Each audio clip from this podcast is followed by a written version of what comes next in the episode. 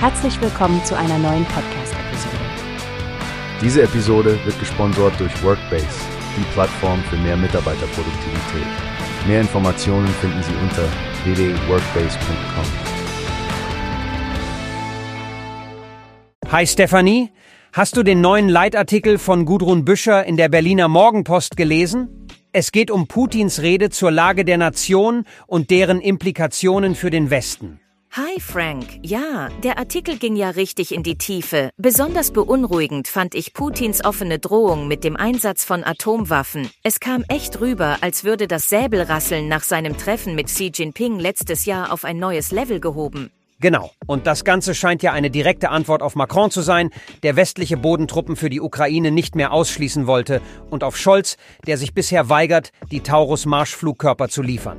Richtig, und das ist ja nicht nur eine psychologische Kriegsführung, die da beschrieben wird.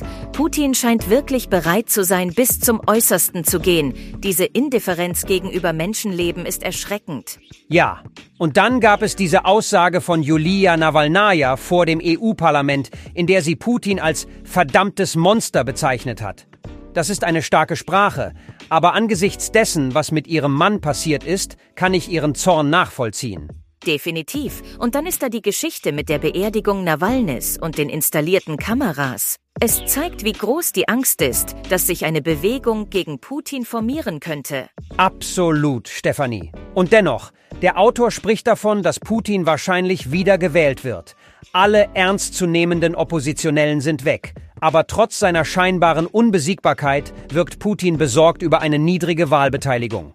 Was ich auch spannend fand, Putin spricht innenpolitisch über die Förderung von Forschung, Bildung und Familienpolitik.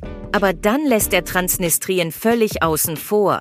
Das sendet doch gemischte Signale, oder? Ja, das ist wirklich komplex.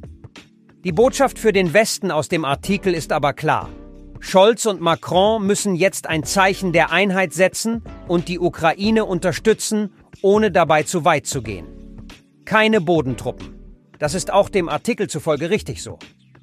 Aber dieser permanente Angstzustand, in den Putin uns versetzen will, darf nicht das Handeln des Westens bestimmen. Eben, Frank.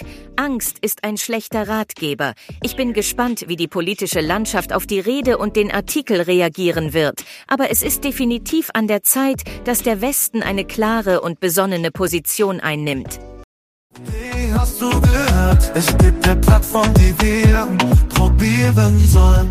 Workbase heißt die, hört dir das an. Mehr Produktivität für jeden Mann. Werbung dieser Podcast wird gesponsert von Workbase. Mehr Mitarbeiterproduktivität, hört euch das an. Auf www.workbase.com findest du alles, was du brauchst.